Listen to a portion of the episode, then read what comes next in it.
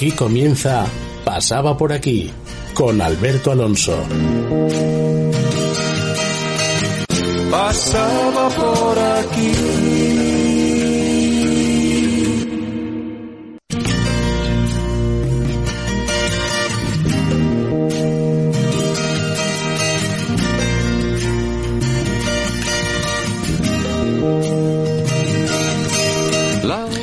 Hola amigos, una semana más, un programa más, más temas de los que poder hablar semana a semana. Empezaremos diciendo que el regidor de Oviedo, Alfredo Cantelli, se siente optimista ya que está convencido que la fábrica de La Vega se recuperará para el disfrute de los ciudadanos en el año 2023. El ayuntamiento está dispuesto a adquirirla y a poner en marcha también el bulevar de Santullano. A ver si hay un poquito de suerte llega ya. ¿eh? Esperemos que sí. El Principado llegará al verano con tres de cada diez habitantes inmunizados, nos dicen. Los asturianos eh, con la dosis de la vacuna superarán los 250.000 en julio, aunque la promesa de terminar el verano con el 70% de la población vacunada está lejos. Pero según nos dicen, vamos por buen camino. En fin, ver para creer las joyas del prerrománico de Oviedo, entre coches y destrozos de jabalíes, Santullano, San Pedro de Nora y los monumentos del Naranco viven rodeados de vehículos y daños provocados por animales. Señores del gobierno asturiano, el prerrománico es de todos y tienen la obligación de mantenerlo, ya que el dinero público es para el bien común. Gestionenlo ustedes. En otro orden de cosas, la audiencia juzgará al tripartito por el mercado de Gascona. Fiscalía y acusación particular piden nueve años de inhabilitación para cargo o empleo en la administración local para los siguientes concejales del anterior gobierno de la ciudad de Oviedo.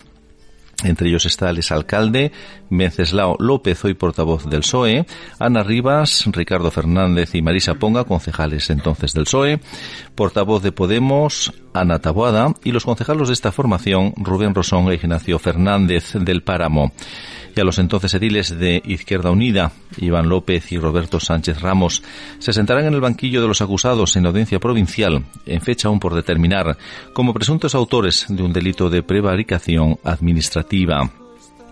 El Ayuntamiento de Oviedo debe de pagar a Orbaser 67.000 euros por el centro ecuestre Las Turcón, ese centro que tantos niños ha acogido. Seguro que muchos de nuestros oyentes habrán tenido hijos, sobrinos o nietos en el centro.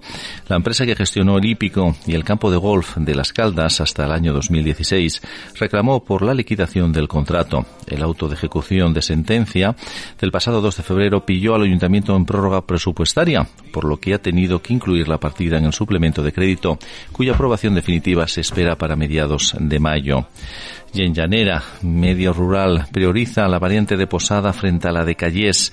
Nuestra prioridad es la variante de Posada. Así de contundente se mostró el consejero de Medio Rural y Cohesión Territorial. El plan de los eh, lagos estrena temporada en Covadonga sin apenas en viajeros. Hasta que no abran las comunidades, esto no va a arrancar. Auguran los taxistas en una mañana en la que solo subió una pareja en los autobuses. Donde se hubo algo más de movimiento fue en el santuario de Covadonga. Señores del gobierno asturiano, hay que ponerse a trabajar y potenciar Asturias con sus zonas rurales, restauración y hostelería. Simplemente es cuestión de ponerse a trabajar y si ustedes no saben, pues hay profesionales que se dedican a estos temas y otros muchos, los cuales les pueden ayudar a enfocar para que ustedes puedan gestionar, que para eso están, para gestionar. En otro orden de cosas, el confinamiento dispara los ingresos de jóvenes en las unidades psiquiátricas. Los forenses emitieron el año pasado 695 informes de internamiento por patologías mentales, lo que supone un 17% más que en el año 2019. Y para terminar, nos dice Teresa Sanjurjo, directora de la Fundación Princesa de Asturias, que en un mes comenzarán las reuniones, de nuevo telemáticas, por supuesto, de los jurados de los premios Princesa, que enfocan a octubre con prudencia. Como bien sabéis, amigos, comenzamos un nuevo programa cargado de novedades, analizando todas las cuestiones que nos dé tiempo en un programa siempre de actualidad. Sabéis que este programa solo sigue los parámetros que nos dicta la cordura, el sentido común y la experiencia, porque si amigos, las cinco personas que estamos en esta mesa albergamos nada más y nada menos que más de un siglo y medio trabajando cierto es, más de un siglo y medio trabajando. Como bien sabéis, este programa y todos los de APQ Radio se emiten en las emisoras 106.1 y 91.5 de tu FM. También lo puedes escuchar en la web www.apqradio.es. un programa más. Como bien sabéis, el programa de hoy será dedicado a la actualidad política, social y cultural informándoos a todos vosotros, a los que nos escucháis. Las noticias de mañana pretenden dar una opinión atrevida, valiente y contrastada. Nos acompañan, como bien sabéis, nuestros eh, tertulianos de distintos ámbitos, tanto políticos como civiles. Entre ellos están Esther Llamazares Domingo. Buenas tardes, Esther. De momento, bueno, pues nuestro compañero eh, Fran está intentando, nuestro compañero técnico de sonido, está intentando contactar con ella, puesto que hoy tanto Esther como Arancha entrarán vía teléfono. Eh, Arancha Martínez Riola, buenas tardes Arancha. Hola, buenas tardes a todos. Buenas tardes, Arancha. Gracias por estar ahí. Sé que es más complicado eh, hacer eh, la tertulia eh, desde el teléfono, pero te agradezco, por supuesto, el doble esfuerzo que haces para poder estar con nosotros por supuesto, a nuestro querido doctor Andrés Yabona Fernández. Buenas tardes, Andrés. Hola, buenas tardes. ¿Qué tal? ¿Cómo estáis? Estupendo, muy bien, ¿eh? como siempre. Y cómo no, nuestro querido José María Pérez Arias. Buenas tardes, eh, querido José María. Hola, buenas tardes a todos. ¿Cómo estás? Dos semanas han pasado rápido, ¿eh? Por lo Sí, que veo, ¿eh? Parece que fue ayer, ¿eh? Eso es. Sí, señor. Y bueno, a los mandos del control técnico, nuestro compañero Fran Rodríguez. ¿Y quién os habla? Y Alberto Alonso. Ahora relajaros, poned el volumen pertinente a vuestra radio y disfrutad del programa con una ruta ya marcada y sin retrasos. Comenzamos un nuevo programa. Tu programa pasaba por aquí. Comenzamos ya, amigos. La fue sin duda lo que me hizo subir al ver aún encendida la luz en la ventana de David. No pienses que te espío, no llego a ser tan ruin. Es torpe que tú creas que quiero sorprenderte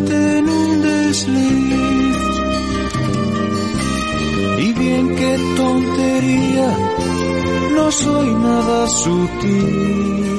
Buenas tardes a todos, Esther, Arancha, José María y Andrés. Gracias a los cuatro por estar aquí, eh, un programa más, para tratar muchos temas que intentamos dar siempre una explicación contrastada y con el mayor rigor y lógica. Bien, compañeros, creo que queréis hacer un repaso de las noticias ocurridas estas dos semanas que hemos estado de vacaciones, no sé si merecidas o no, pero sí hemos estado de vacaciones y que por su repercusión o actualidad merecen la pena dedicar mención a las mismas. Comenzamos eh, por ti, José María. Bueno, pues muy buenas tardes de nuevo a todos ustedes. También Arancha y Esther, no presentes aquí. Como bien decía Alberto, hemos vacacionado durante estos días y lo hemos hecho en el sentido de la radio, que hemos estado ausentes, y también en el sentido del descanso, porque claro, no hemos podido salir de Asturias. Y eso ya implica algo más de descanso y mucho más en Asturias. Durante este tiempo, las noticias, la normalidad, lo cotidiano ha ido sucediéndose y yo quería mencionar cinco noticias que me han impactado, al menos en las que yo me he fijado Sí, durante este ujú. tiempo. Estupendo. ¿eh? La primera que nos afectará, nos afectará a todos rápidamente, es el IRPF, que ya se abrió el plazo de, de declaración. Me entran mareos ya, José María. Me Pues sí, mareos. pues sí, luego hablaremos todos ¿no? sobre este tema. Sí. ujú. Las elecciones en Madrid, que es un tema de candente actualidad. Ajá. Cómo no la sentencia a favor del coronel Pérez de los Cobos, que pone en entredicho al juez metido a ministro Marlasca.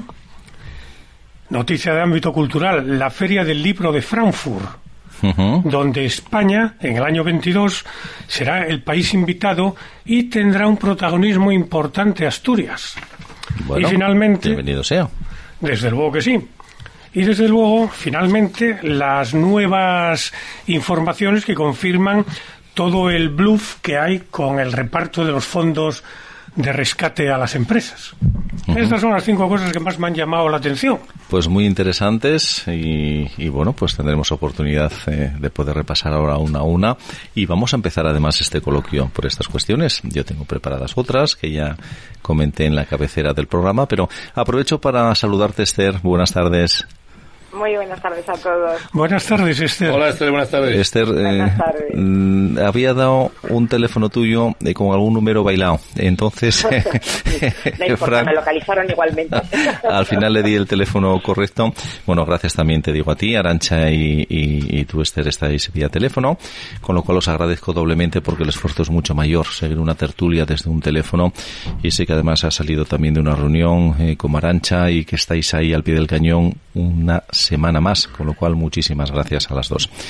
Pues José María, yo me gustaría poder tocar eh, esos temas, al no ser que también eh, quiera comentar para luego ya empezar con el repaso en su conjunto. Andrés, eh, algún tema eh, de los que quiera, o bien Arancha, por favor, eh, de los eh, temas que mayor repercusión probablemente hayan tenido en estas dos semanas, y Esther te digo lo mismo. José María ha hecho hincapié en cinco, que si me gustaría, si vosotros eh, tenéis preparados alguno, que lo podéis comentar y si no empezamos ya con, con la materia. A mí sí me gustaría comentar un poco el tema de vacunas. Sí, sí, sí, estupendo. Sí, sí, interesante, parece, duda cabe. Nosotros ahora, los sanitarios, este, estamos en un brete con toda. Sí. eh, me imagino que si nosotros tenemos un lío eh, ya impresionante, me imagino cómo estará la gente, la gente por la calle, ¿no? Sí, sí, sí, Eh, sí. La gente en casa, viendo todas estas historias que nos están contando y que ya nadie sabe lo que puede o debe hacer. Entonces sí me gustaría bueno, hacer algún par de comentarios al respecto. Bien, por supuesto. Bueno, pues entonces, eh, Esther, Arancha, esperamos a, iniciamos ya la tertulia. ¿Eh? ¿Os parece? Sí, porque si Sí, ponemos encima de la mesa no, no avanzamos, ¿eh? Exacto. pues bueno, me gustaría, eh, eh, si quieres empezamos por lo que tú has eh, propuesto, si no yo tengo aquí Bien. varias cuestiones también para poder comentar, según eh, eh, comentaba antes también en la introducción del programa. Adelante, José. Bueno, María. pues en el IRPF de este año se va se va a juzgar un ejercicio fiscal muy extraño, muy raro y muy diferente a todos los demás.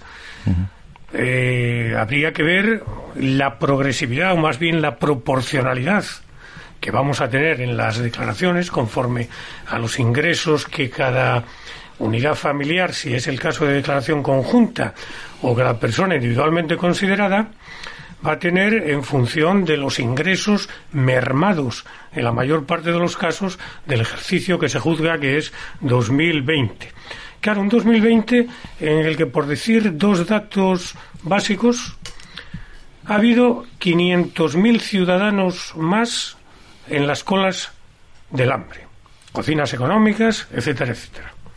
El Banco de Alimentos ha atendido a 1,6 millones de ciudadanos más que anteriormente a la crisis sanitaria. Esto, desde luego, da un poco idea del panorama que tenemos con, con la crisis y los efectos. Y luego, no podemos olvidar que el esfuerzo fiscal de cada de España, el esfuerzo fiscal de los españoles resulta superior en un 7% a la media de los ciudadanos de la Unión Europea.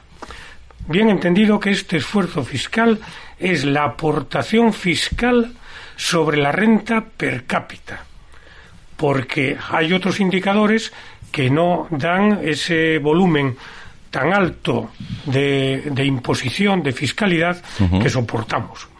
Entonces, yo creo, yo creo que ya es sumamente relevante estos hechos para que pensemos un poco qué va a ser, cómo estará preparado el IRPF para que no haya eh, errores de salto, agravios comparativos, injusticias fiscales, etcétera, etcétera.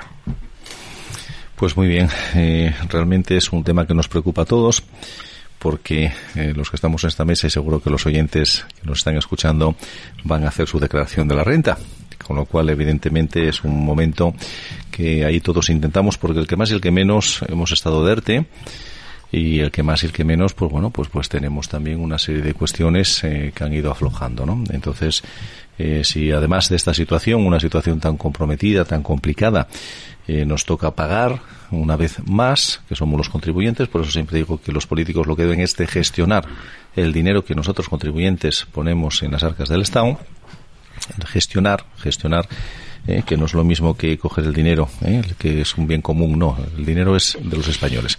Ellos tienen la obligación de gestionar. ¿eh? El problema es que últimamente tenemos pocos políticos que quieran gestionar, ya no digo que sepan que quieran.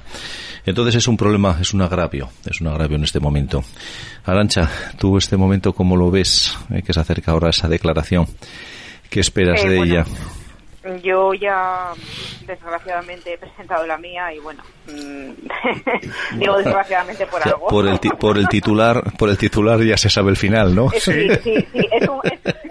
son unas tristes fechas para mí, pero bueno, como para, como para la mayoría de los españoles. Vamos a ver, a mí me gustaría en este punto ampliar un poquitín y hacer mención a las personas que desgraciadamente han cobrado, eh, bueno, han tenido dos pagadores el año, el año, en el ejercicio anterior a costa de el ERTE y a los que se estima que van a tener que pagar una media de en torno a 800 euros de eh, al fisco, ¿no? Eh, con lo cual, bueno, esto parece una broma de, mal gusto, una, una, broma que desgraciadamente se produce todos los años en torno al mes de abril y una broma que no tiene ninguna gracia porque realmente este esfuerzo fiscal al que estamos sometidos los españoles cada vez repercute menos en el bienestar de los ciudadanos que de manera, o sea, de manera proporcional, proporcional al esfuerzo que tienen que llevar a cabo para, para cumplir con, con el fisco. Entonces, eh, se plantea el tema de que mm, eh, se va a tener en cuenta la progresividad, la proporcionalidad. No, eso hace mucho tiempo que desgraciadamente los ciudadanos españoles lo, lo hemos perdido. Eh, en España se, no se, se, se, persigue, vamos, tenemos un gobierno socialcomunista que, que realmente cumple con sus objetivos de campaña, que es perseguir a la riqueza en lugar de eh, perseguir a la pobreza. Entonces, de verdad, no, no sé, son fechas de verdad que muy, muy tristes para la mayor parte de los españoles que, que ven como una vez más el Estado se apropia de los pocos ingresos eh, cada vez más ajustados que, que perciben las familias en media de España. Pues muchísimas gracias, Alancha. Sí, porque Esther, entre declaración de la renta, el IBI que lo tenemos a la vuelta de la esquina, el seguro del piso que, lo acabamos de pagar o queda todavía por pagar, y sin contar el seguro del coche, sin contar las viñetas, sin contar el etcétera, etcétera, etcétera, eh, los sueldos congelados, eh, ERTES. Eh, ¿Se puede pedir más, Esther? Bueno, pues supongo que ahora empezará el, gobierno a explicarnos a, a los ciudadanos cómo se pueden hacer estas cosas que además ellos hacen con tanta alegría, ¿no? Yo creo que este va a ser el, ahora en campaña de renta va a ser donde por primera vez muchos ciudadanos, no todos porque hay otros que ya en el día a día ven cómo se van arruinando por ceses de actividad, por ERTES, por cierres empresariales, etcétera, pero yo sí que creo que muchos de los ciudadanos eh, que en el día a día pues no han notado todavía todo este caos es donde se va a empezar a notar realmente lo que lo que va a pasar económicamente y lo que se nos plantea a partir de ahora, ¿no? Ahora van a empezar los sustos y ahora vamos a empezar a ver cómo, eh, cómo estas cuestiones van a repercutir en, en, nuestros salarios, en nuestros hogares, en, en, cómo va a empezar a aflojar la economía en cada, en cada casa. ¿no? Hace, durante todos estos días, bueno, pues estábamos viendo ya que los pronósticos con los que el gobierno había hecho o aprobó su presupuesto, pues están muy lejos, ¿no? Están muy lejos de lo que de lo que realmente la realidad dice que estamos muy lejos de lo que realmente nos presentábamos. Tenemos que pensar que estamos con una deuda pública en torno a un 120%, que es lo que se, lo que se prevé para este año. Increíble. Eh, durante muchísimos años vamos, eh, España, este país, nuestro, este gobierno nuestro, va a estar muy por encima de lo que va a ingresar. Con lo cual, eh, supongo que, que eh, vamos a entender que en los hogares españoles tendremos que hacer algo parecido, porque el, invierno, el infierno fiscal que se nos avecina es tremendo. Muy bien definido, muy bien definido, infierno fiscal. Y vamos a complicar. realmente nos quejamos, o sea, nos venimos quejando, lo venimos anunciando muchos, lo vamos viendo, pero realmente es insostenible una economía de un país en, tal como está planteada ahora mismo, con lo cual, ¿de dónde va a salir todo esto? Es que yo verdaderamente mm, eh, vivo solo, estoy separado eh, tengo eh, pues bueno pues una pensión que pagar eh, mensual tengo que pagar mis gastos vivir y veo que cada día ese dinero me da para menos. Ya no llego a veces realmente a final de mes no supongo que los demás estarán pasando por, por esa situación muy similar gracias Esther. Pero vamos a complicarlo más Andrés ese matrimonio que tiene dos pisos, que tiene dos coches, que tiene que mm, eh, pagar dos seguros, que tiene tanto de coches como de pisos, que tiene que pagar dos IBIs, que tiene que hacer las declaraciones, porque lógicamente, aunque sean conjuntas, hay que hacer esas declaraciones. Eh, ¿Se podrá uno estirar en otro sitio que no sea la cama? Mm, no, yo creo que no. Eh, además, yo creo que esto es dar vueltas ya al, al tío vivo, ¿no? Calcular que yo, por ejemplo, me, impactó mucho cuando hablaron ahora del tema del cobro de los de la gente con arte y demás por la pagaduría de dos empresas. ¿no? Es que yo fui un pardillo un año cuando llevé un susto de Hacienda impresionante porque tuve tres pagadores, que os cuento. Mi nómina de la universidad, la normal, de todo, que es lo que se paga en nuestro convenio, eh, quitando la subida que tienes los trienios y demás, y de algún sexenio de investigación que hagas, y yo me, sorprendió mucho porque me envió a la universidad a dar unos cursos a Madrid y a Valladolid. No fueron gran cosa, la verdad que fueron cuestión de horas en un curso de máster. Y a mí, me, evidentemente, me pagó la, Universidad de Valladolid. Y ese mismo verano, o sea, el, mes de agosto yo había estado eh, en el ejército, ¿no? Con lo cual, pues a mí pues, era la pagaduría de, de los militares que me pagaba también el sueldo correspondiente por la actuación que tenía allí, en este caso era en León, en la UME. Pues el día que llegó la, nómina tenía tres empresas pagadoras. Y yo desconocía, y dije, bueno, qué felicidad, ¿no? Qué, qué bien. Pues eh, el, el, el, bochinche que me dieron encima, bueno, me quedé pero, pero tieso, ¿no? Tieso. Entonces, bueno, ya, aprendí que no se debe tener más de una empresa, por si acaso, pagadora. Por si acaso. Porque te pueden, aunque cobres, por ejemplo, como fue en aquel caso, yo había cobrado de la universidad en el curso, de los cursos de Valladolid, había cobrado 500 y pico euros bueno, pues se cuenta como empresa pagadora, con lo cual, pues ahí tienes un sé qué cálculo echan y tal. No soy muy matemático, aunque estudié bastantes matemáticas, pero no sé qué baremos se con ahí, con lo cual te hacen pagar la intemerata. Quiero decir con esto que arreglar tiene mal arreglo. Eh, bueno, si tienes dos coches, tienes dos pisos, tienes tal, es que tienes un poder adquisitivo. Y es verdad que, que tendrás que pagarlo, porque hay que pagarlo. Pero a mí lo que más me molesta de esta cuestión es que, por ejemplo, no vamos a ir a 2-2-2, vamos a ir 1-1-1 de una persona que tenga que pagar absolutamente de su sueldo, ya, solamente de RPF de retención al mes, ya es un tercio del sueldo. o sea, tú en un sueldo de 2.000 euros líquidos, líquidos estoy hablando, que me parece un sueldazo, ¿eh? 700 euros son ya de mano, por la mano el día uno para Hacienda. ¿Eh? De ahí quita después todo lo que son los IVAs correspondientes, los IVAs directos, indirectos y demás. ¿Qué te queda? Yo tengo muy claro lo que se paga, lo que paga un trabajador por cuenta general en este país. Paga el 50% de sus eh, emolumentos anuales. Por ahí andará, el 50% por lo menos. Quiere decir que del 1 de enero al 31 de al 30 de junio estás trabajando para el Estado. No y a mí, y a mí no me importaría si la prestación que me dan después se corresponde con la cantidad de dinero que se paga. Es decir, estaría más obligada a la cuestión de dar eh, unos elementos un poquitín, bueno, pues más eh, eh, generales de, bienestar con el dinero que para el trabajador es un es una carga muy importante. Tiene que darse cuenta de eso. Bueno, pues no te preocupes que ya nos pasará hasta otra vez. Tranquilo, no hay ningún problema. sí, José María, luego me gustaría hacer una pregunta a este ya, sí. Sí, es que efectivamente comparto lo que dice Andrés. 178 días del año 2020 los hemos invertido en pagar impuestos de todo tipo. ¿Cuántos días, 178 días, en el año 2020. Eso me preocupa mucho. También hay otra cosa que me preocupa. Es esa corriente que se ha desatado en contra de Ayuso por lo que han denominado armonización fiscal. Está muy bien que haya igualdad en toda España, pero claro, la igualdad que se pretende es al alza. Y si Ayuso ha decidido o promete bajar medio punto del IRPF, ha suprimido el impuesto de sucesiones, por algo es, porque ha economizado en gastos o porque dispone de capacidad económica suficiente. Y hablando de sucesiones, no olvidemos que en Asturias, en el año 2020, 2020, el año pasado, ha habido 1.977 casos de renuncias de herencias, que son más de 1.977 personas.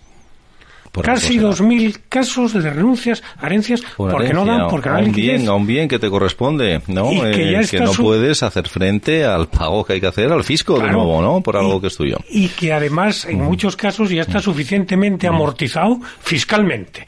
Una vivienda, ¿eh? Ya está amortizada debidamente. Peaje, peaje, peaje. ¿Cómo van a quitar el peaje del Huerna, José María? Es imposible. Si estos son peajes y peajes y peajes. Y Sí, perdón, perdón. Que te yo creo que efectivamente se necesita una reforma fiscal para atemperar la presión de, de ese tipo que hay en España que ha crecido enormemente en los últimos años y que es insostenible para el ciudadano. Totalmente. Nos están asfixiando. Descuida, José María, descuida que la reforma la va a haber pero en el sentido que él estado Claro, claro. En la dirección contraria, en el sentido opuesto. Esther, que nos dé opción a, comer. Papá preparado, prepárate tú. ¿eh? es el chiste. Y mi pregunta es tanto para Arancha como para Esther, para Esther como para Arancha. Eh, vosotras que, que, bueno, tenéis eh, doble ocupación, hasta donde yo sé. No sé si hay doble o hay más, pero doble ocupación, ¿correcto? Correcto. Bien. Esa declaración tiene que arder, tiene que sacar fuego, ¿no? Antes se sacaba un titular triste, Arancha, pero yo supongo que el titular eh, igual de triste puede ser para ti, ¿no, Esther? Bueno, yo tengo que decir que tengo tres pagadores. bueno, oye, enhorabuena. No, no, yo no te voy a dar enhorabuena, no te lo voy a dar, de verdad. bueno, yo, yo lo, y, controlada. que puedo decir es que, es que tengo, tengo actividad económica hace muchos años, como sabéis que soy autónomo, sí, sí, con lo cual, eh, ¿qué os voy a contar?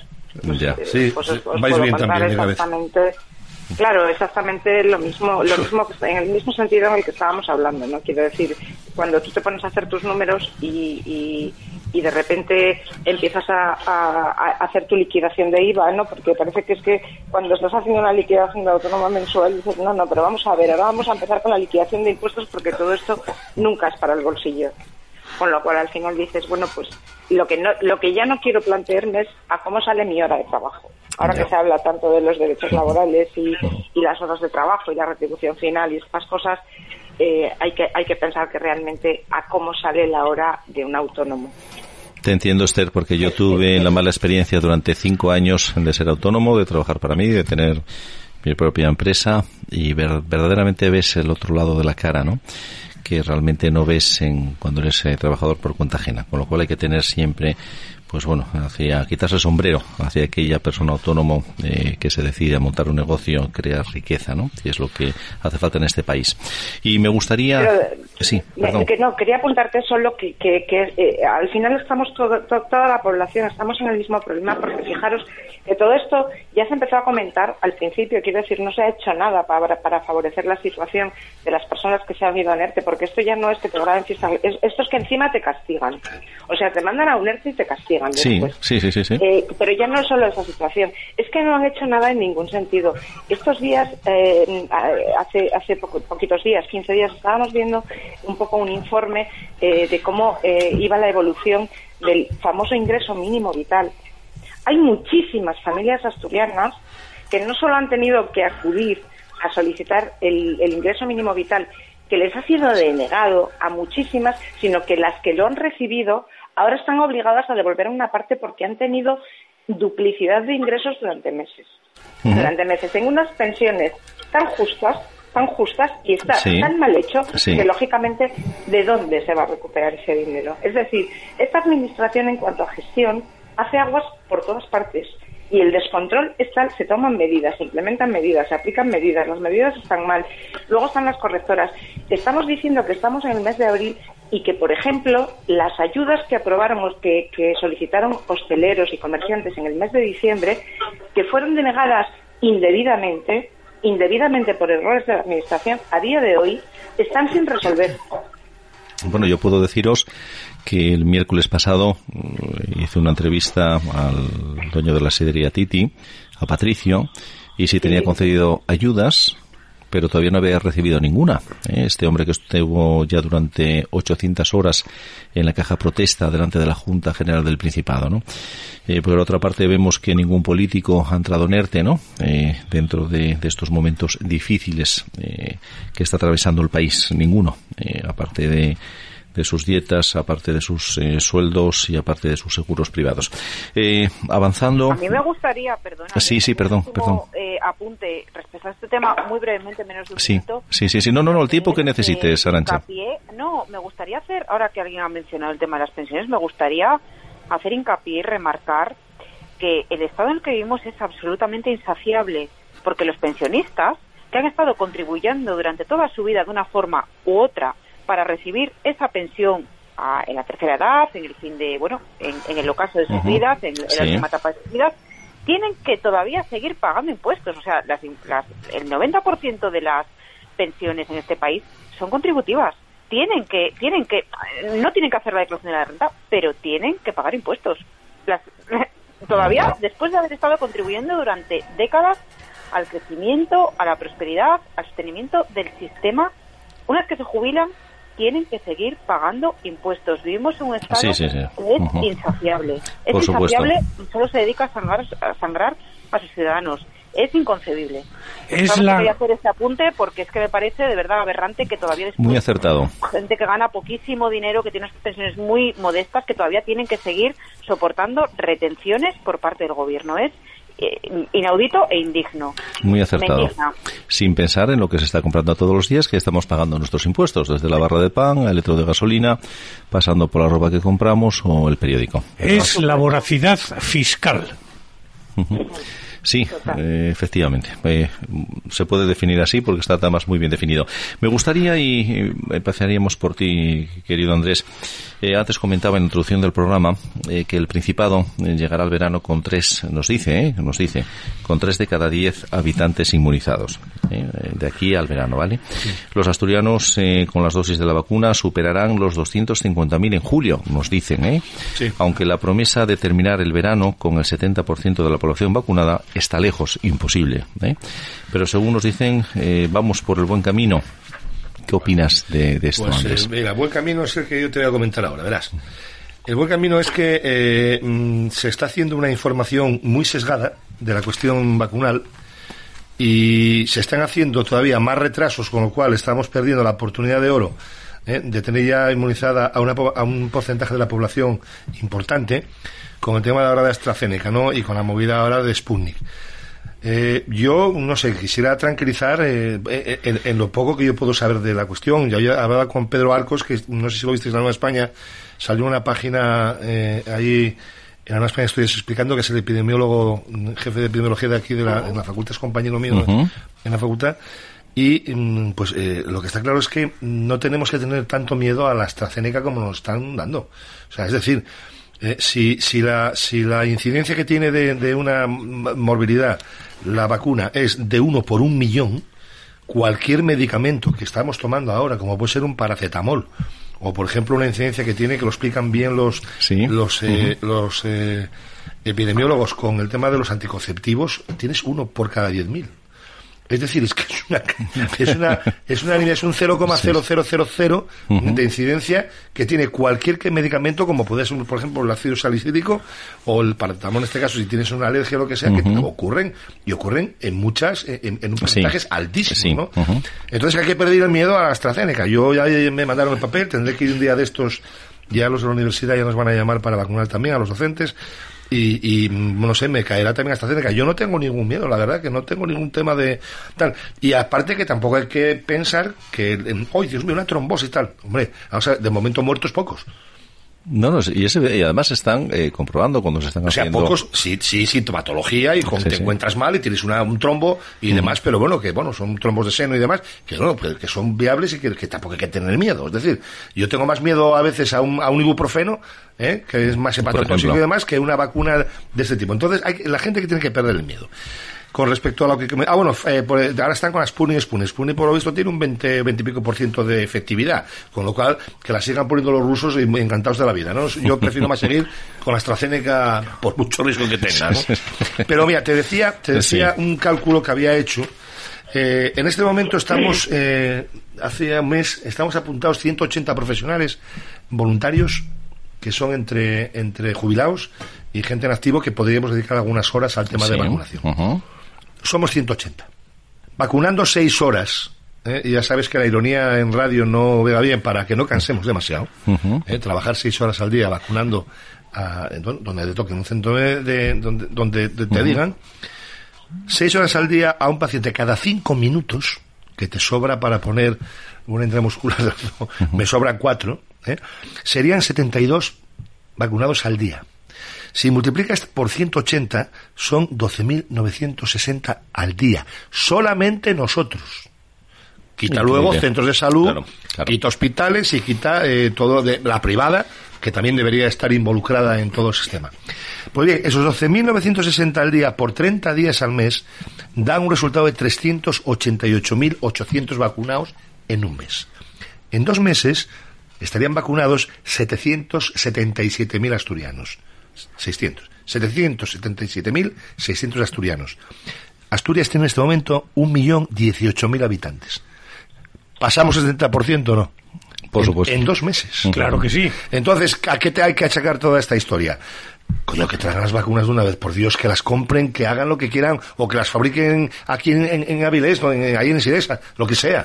Hay que traer las vacunas, no hay problema de personal, no hay tal problema. Si hay vacunas, ¿eh? la gente está vacunada antes del verano. Sí. Entonces, por eso estamos todavía rogando a- al tema de la administración, por Dios, que se mojen de una vez ¿eh? y que se den tal mal por Europa, en este caso, y mal por el gobierno español, que no fuerza la cuestión, como hay otros países que ya compraron sistemas ¿eh? y están Ya. pagándolo a un precio eh, que, bueno, no es tampoco tan más caro de lo que tal. So, gastaron 7 millones de euros, coño.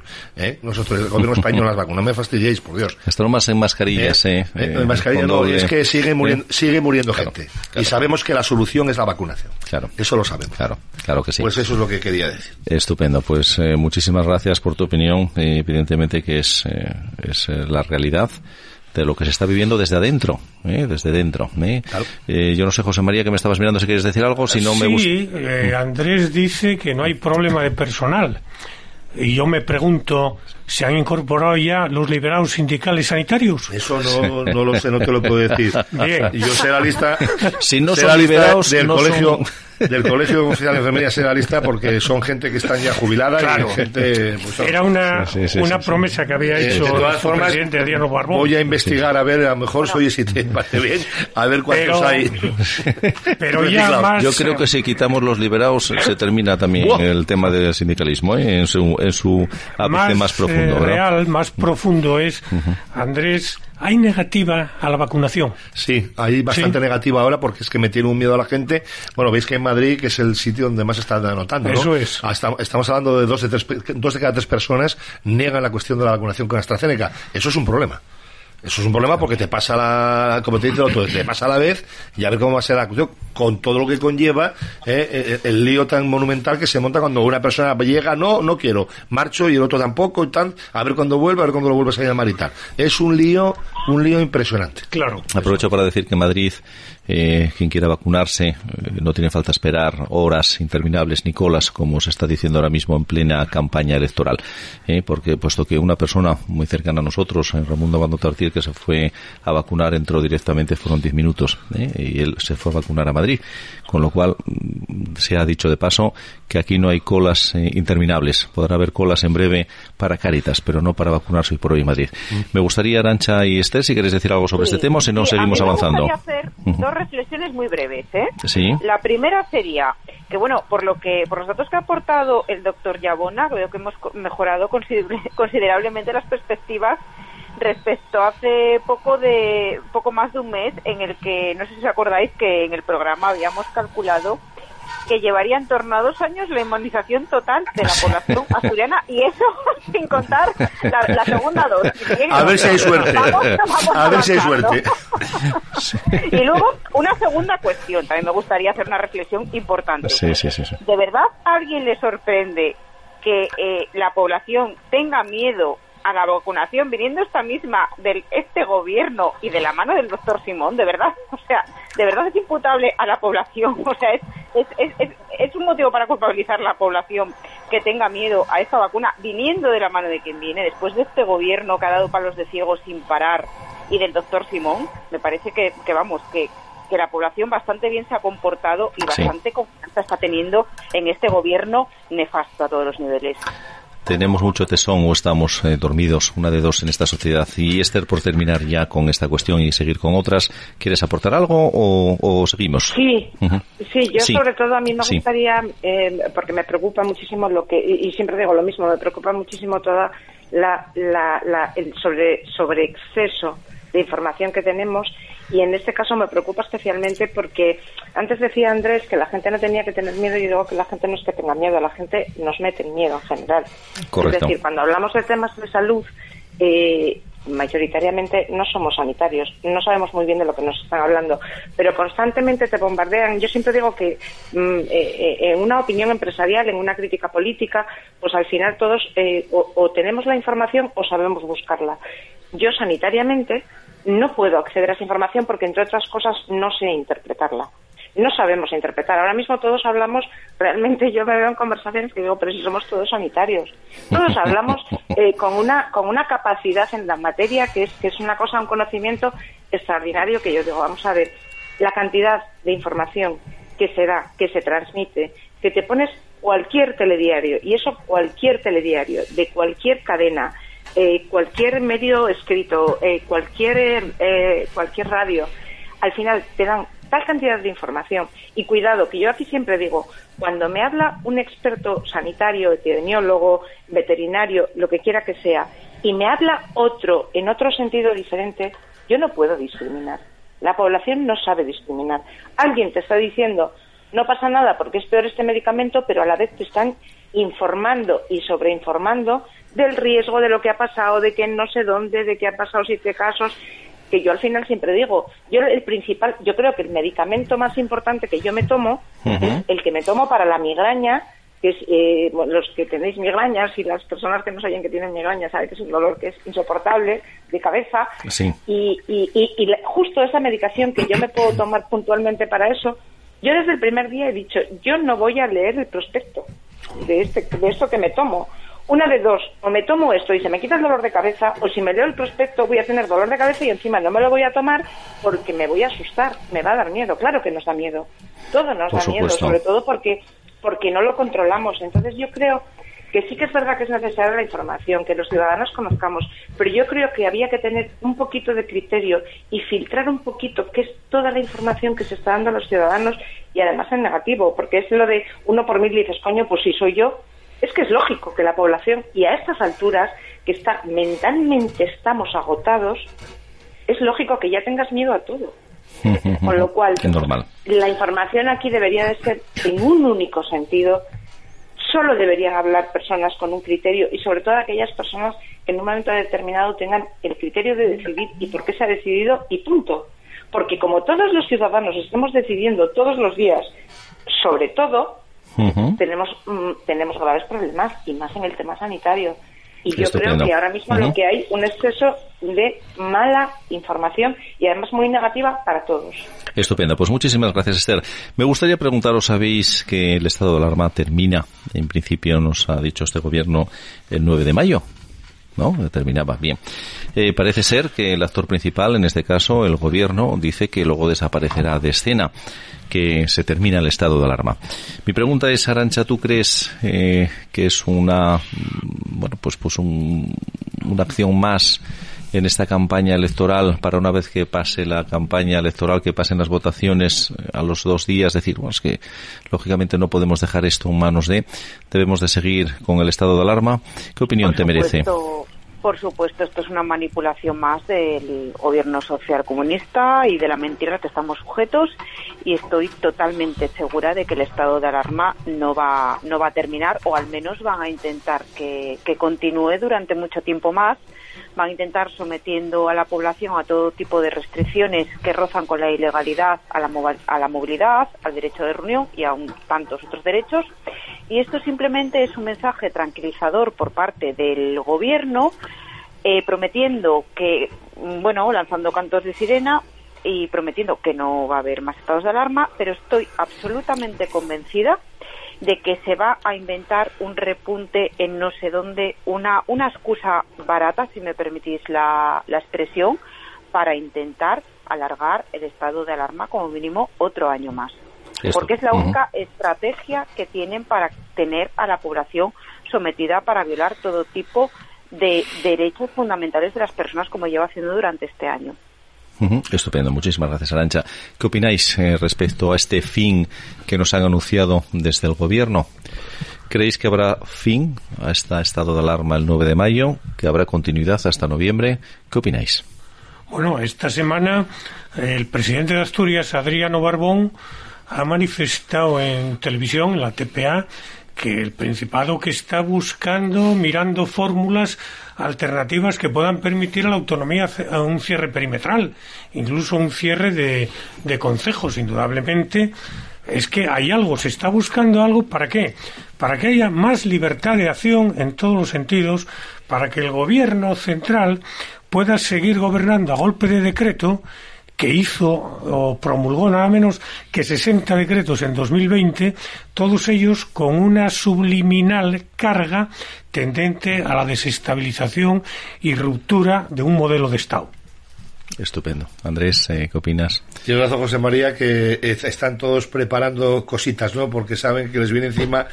Entonces, por eso, como les viene encima todo lo que viene encima, lo más fácil será que el Estado diga que esto continúa. Y a mí lo que más me mosquea es que hoy, hoy el PNV pidió oficialmente que el estado de alarma continúe a partir de correcto. Ha salido hoy el titular con lo cual que sigan poniendo eh, que estemos en la misma situación porque es la forma de controlar cuestiones. Y si lo pide el PNV ya nos lo están adelantando. eh, ya te están dando bueno es un globo sonda importante no a ver qué pasa a ver qué dice la gente eh, y eso a mí por la mañana hoy viendo las noticias me preocupó muchísimo porque no es baladí. Que el PNV diga que, que tiene que continuar igual el estado de alarma a mí me preocupa, pero de manera importante. ¿eh? Sí, estupendo. Esther, cuando nos quedan diez minutos, eh, eh, me gustaría, porque yo creo que esta parte ya nos queda clara, que eso, saber un poquito mm, tu opinión respecto a este tema. Y, pero mm, cuando nos quedan diez minutos, mm, concretando un poco todo lo ya dicho, adelante, por favor.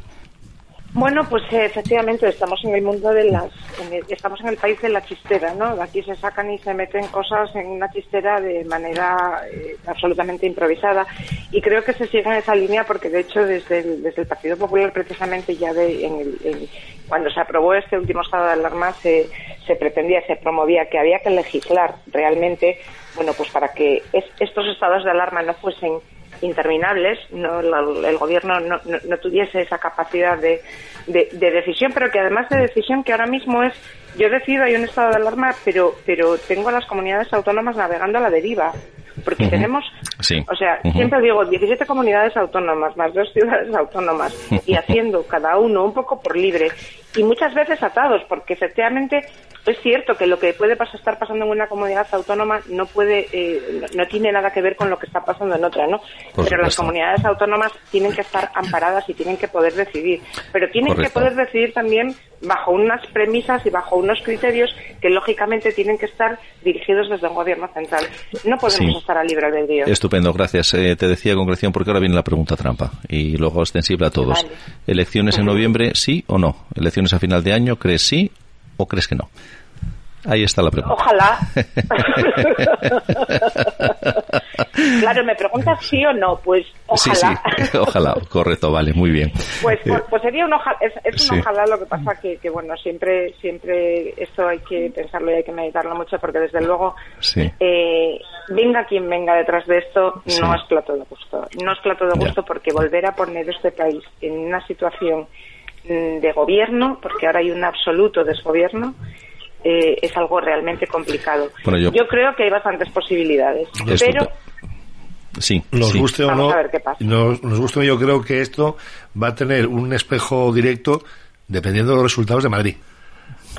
Estoy súper convencido. por ahí. Depende de Madrid, depende de los resultados que haya, esto se va a lanzar a toda pastilla o van a intentar retener al caballo porque se va a desbocar, ¿no?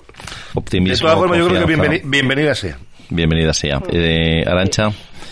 ¿Qué opinas? exactamente lo mismo que, que Andrés, dependiendo de los resultados de Madrid, que además todo apunta a que Vox con PP PP con Vox van a, gobernar Madrid. Desde aquí quiero hacer también un llamamiento a todos los madrileños que aman la libertad, la libertad personal, la libertad económico, económica y la prosperidad, acudir a las urnas porque tienen una gran responsabilidad el 4 de mayo. Dicho esto, dependiendo de los resultados, si son favorables para, para bueno, para fuerzas, eh, bueno, para fuerzas no no, no izquierdistas, sí. eh, yo creo que agotaremos agotaremos la legislatura. Si desgraciadamente ocurre lo contrario, creo que, que sí, que las elecciones se adelantarán a noviembre o incluso antes. Estupendo. Eh, José, muchísimas gracias, Arancha, José María.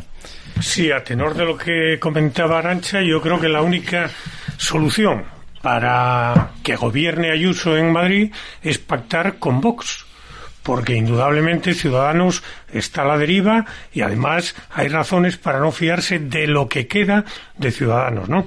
Pero mm, hablando de las elecciones de Madrid, yo quiero manifestar mi repulsa y grandísima, enorme, total a la actitud que está tomando Podemos, absolutamente de extrema izquierda, peor que las conductas aversales de años ya afortunadamente Dejados pasados. Exactamente. Lo que no se puede es impedir que alguien realice un acto para defender, exponer o transmitir sus ideas. Eso es la extrema izquierda. Finalmente, sobre si habrá o no habrá elecciones en noviembre, personalmente creo que no. Y creo que no porque Sánchez tiene la garantía de estar en el gobierno a sus socios de gobierno de una forma o de otra los va a mantener contentos para que sigan apoyándole y no creo que se arriesgue a ir a las urnas cuando además tendría que volver a reconstruir el tejido de pactos y de apoyos con otras fuerzas. Estupendo, pues ahí queda dicho. ¿eh? Ahí queda dicho. Eh, José María, eh, querías eh, tocar esa segunda cuestión que nos comentabas antes y nos metemos ya por ello. ¿eh? Cuando tenemos unos ocho minutos aproximadamente. Bueno, realmente lo de. Cinco minutos, eh, siete, seis, siete minutos nos dice Fran. Bien. Lo de Madrid está ya comentado, ¿no? Si me fijaría en la sentencia a favor del coronel Pérez de los Cobos, Hombre, que ha sido restituido en su cargo del que fue injustamente y probablemente con muchos índices de prevaricación por el juez metido a ministro Marlasca. Eh, claro, Marlasca dice, no tengo intención de dimitir y el gobierno va a recurrir. ¿Para qué? Para, por considerar que hay posibilidades de ganar la apelación. No nos equivoquemos, no. Lo que quiere es que pase el tiempo y que una de dos o que nos olvidemos del asunto, como es la táctica dilatoria del gobierno, o que el gobierno logre controlar al Poder Judicial y se apañe el caso. Entonces, ¿qué hay que hacer para que un ministro sea cesado por sus actuaciones contrarias a derecho? Pues la verdad yo ya no sé lo que hay que hacer, porque aquí no dimite nadie, nadie se pone colorado, no pasa nada, esto como es España, ¿eh? entonces pues bueno, pues todos seguimos y, y seguimos amasando, ¿eh? seguimos amasando casos, eh, cosas y etcétera, ¿eh? y etcétera. Eh, que si no sé si queréis aportar algo respecto a este comentario ¿eh? afortunado de... A mí, a, mí, me extraña un poco el, el, el, el tema de que, de que por ejemplo, creo que vos ya puso una denuncia, ¿no? Directamente contra... Que, por ejemplo, la, la denuncia que puso el Partido Popular va contra la directora de la Guardia Civil, me parece, y contra otro preboste de estos. Pero no hay una denuncia directa a Marlasca. Es que yo, para mí, el responsable absoluto de este desaguisado es el ministro. Sin perjuicio de las responsabilidades que tenga Pedro Sánchez. Que es que, bueno, entre otras, entre otras lindezas. Pero lo que está claro que el auto habla claramente del señor Marlasca. Así es. Por eso me hace gracia que se denuncie pues, a la directora y al número dos de Interior o al número dos de la Guardia Civil como responsables eh, últimos de la cuestión y, al ministro no se le toca. Vamos, a mí me. Cuando creo que el que pidió la información y exigió la formación fue él, ¿no? Sí, sí. Fue así, ¿no? Claro. Fue así. es que obligaba, obligaba al coronel a dar la información correspondiente que en ese momento era policía judicial y la policía judicial da cuenta a los jueces, no al ministro. O sea, no los extremos. Bueno, Marlasca es juez. Bueno, vamos, será por eso entonces. Vale, vale, vale, vale. Tienes razón. Sí, eh, Arancha, Esther, Esther Arancha. Cuando nos quedan tres minutos, ¿queréis hacer algún comentario respecto al tema o, o seguimos? No, bueno, si estábamos esperando por la dimisión del ministro. Ah, bueno, pues entonces. pues, pues, pues Esther, creo, creo que estás muy cómoda, sentada y posiblemente te estés tomando una cañita. Te veo muy a gusto hoy, ¿eh? No, estoy en el coche, estoy en el coche. estoy en el coche, pero sí, es que vamos, estoy sentada esperando, pero eso no se va a producir, con lo cual los animo a que lo olvidéis. Sí, sí, sí. sí. Puedo seguir sentada en el coche durante el largo entendido, sí. Perfecto. Perfecto, perfecto. Bueno, pues eh, no sé eh, si querías hacer algún comentario ya para terminar ya con el programa, querido José María. Enunciar simplemente la noticia. En 2022 España va a ser el país invitado a la Feria del Libro de, de, de Frankfurt. El invitado de honor. Y resulta que adquirirá protagonismo la literatura escrita en asturiano, antes llamado bable. Sí, esto ya pone de manifiesto que es el primer chiringuito ¿eh? que se abre, porque ya me contarán ustedes, queridos oyentes, qué repercusión vamos a tener en Frankfurt, en Frankfurt asturiano, que ni nos conocen, y mucho menos un dialecto que se habla y ni siquiera unitariamente, porque además la consejera de Cultura traslada la necesidad de dar visibilidad a la creación en asturiano y en asturiano gallego. O sea que ya hay más de un bable. Sí, señor. yo tenía, Yo tenía un amigo que iba a Madrid, y es cierto, y iba a Madrid con madriñas, porque así potenciaba el asturiano. Bueno, no hacía daño a nadie. Realmente la gente le quedaba mirando, pero bueno, estos otros chiringuitos nos van a costar, como hemos comentado en el programa anteriormente, o en otros programas anteriores, una cantidad de pasta impresionante. Bueno, es que, perdóname, pero yo cuando leí la, perdón, pero es que yo cuando leí la noticia a la que alude José María, es que no he podido evitar una exclamación porque es que me he quedado absolutamente mm, eh, o muerta, o sea, como se decir, loca de la cabeza cuando vi la promoción de la Galaico. Vamos a ver, si es que estamos promocionando un idioma que además cada vez habla desgraciadamente menos gente. Pero no menos gente porque esté perdiendo, sino porque cada vez menos hay menos gente en Asturias. deberíamos estar rezando porque la gente venga a vivir a Asturias, que se vengan a implantar a Asturias. Estupendo. a niños Asturias lo que hacemos es ponerles trabas con un idioma que no habla nadie. Sí, tenemos que cortar ya, ya estamos sin tiempo. Quiero agradeceros realmente a Esther Llamazares Domingo, Arancha Martínez Enriola, Andrés Yabuna Fernández, José María Pérez, vuestra presencia, asistencia y el estar ahí, que estáis eh, vosotros haciendo ese doble esfuerzo al teléfono. Gracias a todos. Y hoy despediremos el programa con estas frases que espero que os gusten. Y la primera dice, la política debería de ser una profesión a tiempo parcial de todo ciudadano y la segunda, decantarse por un partido político es una decisión más emocional que racional, cada vez lo vemos más. Bien amigos, aquí se termina un nuevo programa de Pasaba por aquí, que espero que hayáis disfrutado de él, que hayáis sacado algo en claro y positivo realmente y esperamos veros, teneros la próxima semana y como siempre digo, Sed felices hasta siempre, amigos.